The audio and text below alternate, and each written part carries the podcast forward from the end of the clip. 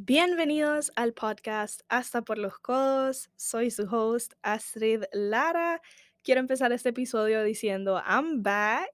I'm actually in a podcasting studio, so if the audio quality is a little better, I am so excited. Uh, quiero empezar by saying that because I'm like super happy and proud I figured out, you know, and I'm able to record aquí. Este, está super pro. I'm still learning how to use everything. Así que, ajá, I'm super excited. I will also say I am so sorry que me fui y los dejé y los abandoné for a long time. I had to step back and do a lot, a lot of self work and retrospection and face many wounds que no había atendido antes. So I gave myself time to process and analyze my feelings, and that was very, very overwhelming, pero worth it. And the reason being why I stopped creating content es porque no, no lo miraba genuino. And for me to be posting and talking about being happy and confident cuando yo estaba tan far away from feeling that, ajá, no, no lo miraba genuino quiero que sepan que I aspire, I will always aspire and try to be as genuine as I can be whenever sharing content with you guys.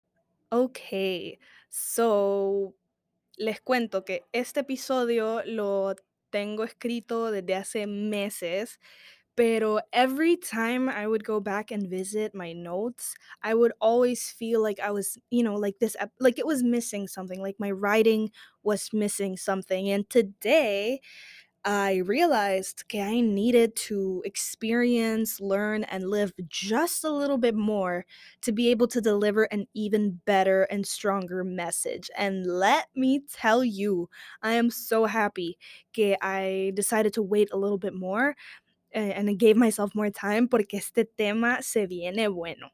El tema de hoy es la importancia de tener visión, propósito e intención. Ooh, I'm excited. And I hope you guys can feel my excitement through this, you know, my energy. okay, so with that being said, let's get right into it. Estos últimos meses he tenido la oportunidad de tener varias pláticas con personas con las que compartí y comparto mucho, hasta con extraños que me marcaron el alma y mente. Yo estoy terminando la universidad soon y siento que ahora más que nunca tengo el tema en la cabeza casi que 24/7. Me paso, me paso preguntando all the time qué quiero que sea mi next step en la vida. Bueno, I used to ask myself this because I had like this like breakthrough hace a couple of days. So yeah, I used to ask myself all the damn time, como qué quiero que sea mi next step en la vida? What am I gonna do with my existence? Like what? There's so many possibilities. Like what is it that I'm gonna do? Y créanme, puede llegar a ser super overwhelming. Yo sé que muchos también go through this daily. Les quisiera compartir eh, que tuve la gran oportunidad de conocer a una persona que además de muchas otras cosas, él me enseñó la importancia de tener visión. No solamente tuve la suerte de tener a un ejemplo a seguir tan brillante, pero también tengo la dicha de poder llamarlo abuelo. Mi abuelito vino de very poor conditions, de muy abajo y tuvo una vida muy difícil. Creció con muchos obstáculos, pero algo que siempre tuve bien claro growing up and to this day es que algo que jamás le faltó fue tener visión. No matter how hard it got, which for privacy reasons and because I respect his story, I will only leave it at that. Um, pero él no permitió que su realidad fuese un límite para él, jamás. And esas conditions en las que creció would have been conditions que mucha gente diría que I, you, you could never make it out of. And he did. And I am a product of that. Eh, the fact que estoy aquí sentada talking to you guys fluently in Spanglish in un podcasting room in una buena universidad en Canadá. Like I am a product of that and my his legacy runs through me and will continue through run through me, my sister and our kids and so on. Como que Ah, me, me hace tan happy and emotional and it makes my heart glow just to think about that. Y por lo mismo que tuve un ejemplo así tan fuerte, puede range entre personas. You could have it all, pero si uno no tiene visión, metas o un propósito a, a cual perseguir, siento que you don't have a finish line to cross. Y por lo mismo que you don't have that finish line, a veces uno se puede perder tan fácil en la vida o, puede perder tan fácil el sense del por qué estamos working so hard, right? Una de mis favorite guided meditations, las pueden buscar, la pueden buscar en YouTube, se llama Calm Guided Meditation to Gain Love and Happiness by Bob Proctor.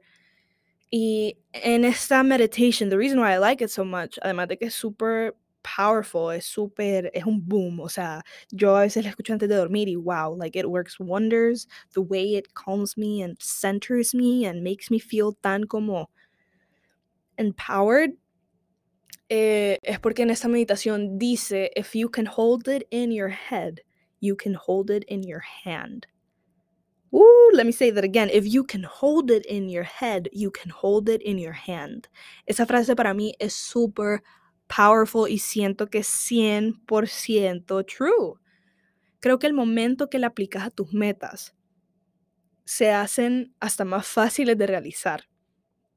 Y no solamente porque estás más focused en lo que estás working for, pero es porque the more detail, the more intentional, you know, you are by visualizing yourself doing whatever it is you want to achieve or become, subconscientemente tu cerebro ya sabe qué buscar o qué hacer. So you're helping yourself, right? Because we con- we're consciously working towards this goal. But if you can train yourself or teach yourself how to work subconsciously for this goal, you're maximizing and you're being more efficient with yourself, right? With your being, with your brain, right? You're mastering and utilizing yourself como al cien. And that is very powerful. So by you know, visualizing yourself detailedly, you're giving yourself like a target. Si uno no tiene un target, solo estás disparando flechas a lo estúpido. No tiene dirección, solo estás aiming a nada. So if you think about it, do you really think there's going to be uh, like the probabilities that you hit una oportunidad if you're just aiming at nothing? Do you think they're very low? Mientras que si tenés un target, every attempt de esos flechazos, every attempt, las probabilidades que you hit your aim target are higher. I will say que ahorita estoy leyendo un libro de Dr. Joe Dispensa. El libro se llama Breaking the Habit of Being Yourself. Apenas voy por el second chapter, pero wow, it incorporates quantum physics right into kind of remaking your brain kind of like restructuring your brain the way you think your tus hábitos. Again if i explained it to you me confundo tanto o sea me, me, me trabo tanto que obviamente i'd rather you guys look it up but it's so it's so interesting and if you if you have the chance to read this book do so because wow it's so como mind, literally mind changing by give, porque una cosa es decir, if you think positive, positive things will come, but when it speaks about the law of attraction, how energy works and how we're all everything is energy and by, vibe like frequencies and the fact que vibras en si vibras en una misma frecuencia de the things you want you're going to attract that. But if you're you know vibrating in una low frequency you're going to also attract como esas cosas con low frequency, which are usually related to like bad, negative, sad things, right? So it's so interesting, right? It's fascinating to me. So if you can read this, do so. I really want to like learn it as much as I can and then eventually do an episode about it because I find it so fascinating. Pero basically, aha, it all relates to esa frase que les había shared um, earlier de if you can hold it in your head, you can hold it in your hand, right? And ahorita siento que está súper popular lo que es manifesting and all that, but if you really understand what you're doing while manifesting, siento que you could be, again, more efficient and intentional with the things you do, right? And with all of this being said, los invito a que si están perdidos en la vida, se sienten perdidos en la vida o solo necesitan un empujón, agarren una pluma y un papel and kind of meditate, ponder, and brainstorm. Think about cómo se quieren ver en algunos años, whether it is financially, physically, emotionally, academically, write it down. Háganse una imagen de cómo se ven en los próximos dos a cinco años. And if you think that's too far, como en la vida, um, or too far in time, you could easily do it, you know, with your future self de tres a seis meses, right? Pero lo importante es hacerlo. Sentar, it's, I, I think it's very important for us to sit and think about who we are, who we want to be, um, the goals we have for ourselves, right? Ahorita, I decided to create vision boards and I encouraged one of my best friends and my boyfriend to do them because I think they're so important to have this visual daily the, tus goals, right? Tener esa imagen presente de tus goals every day.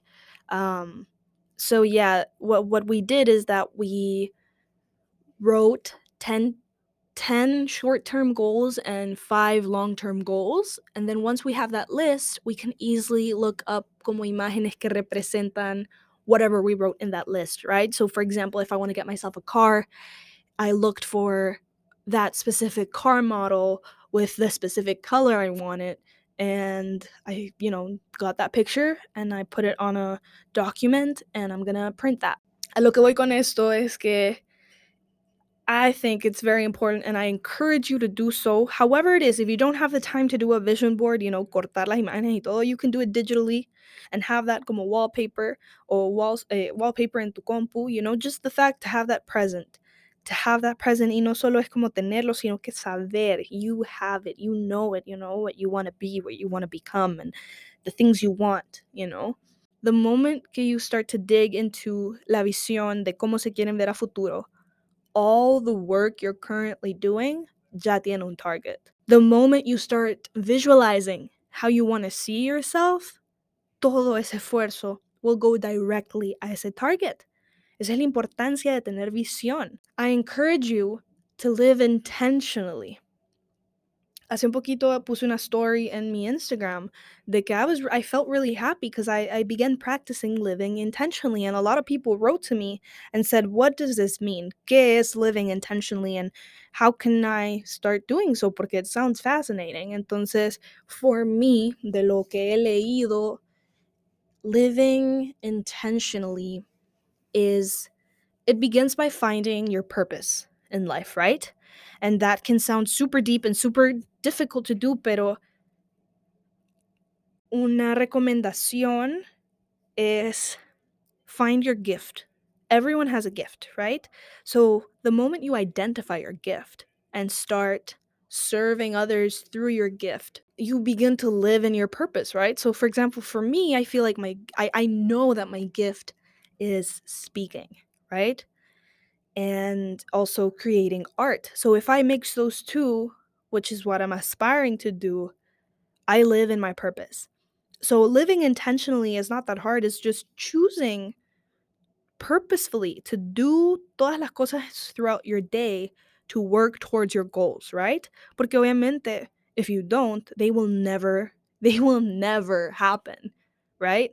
There's this really known saying um if you don't do anything towards your goals, don't expect anything to happen. Nothing will happen, right?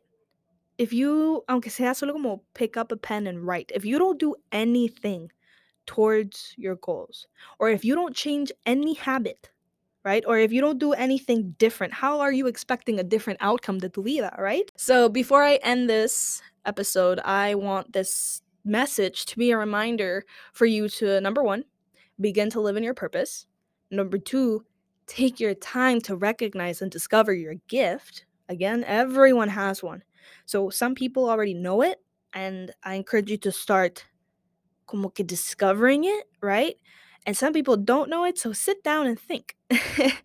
um, and then number three, I want you to know if this helps you in any way, shape, or form, but I want you to know that when f- your feelings and your thoughts synchronize, intention with precision is born. So I feel like this not only backs up and strengthens your vision. So know that. Digest all que les acabo de decir ahorita, pero I feel like everyone should know this. Everyone should listen to this message because it's very powerful and it defines how you want to live your life. Woo, I'm so happy. Siento que este episodio ha sido uno de los mejores. Then again, thank you so much for tuning in and listening. It makes me so happy when people, when you guys reach out to me to tell me que el mensaje en realidad los como got to you and you felt it and you were able to relate. If you find este tema interesting and you guys want to talk with me about it, I would love to have a conversation with you guys. You can find me on Instagram at Astrid Lara O. You will hear me in the next episode. Thank you so much for listening. Los amo and have a great day.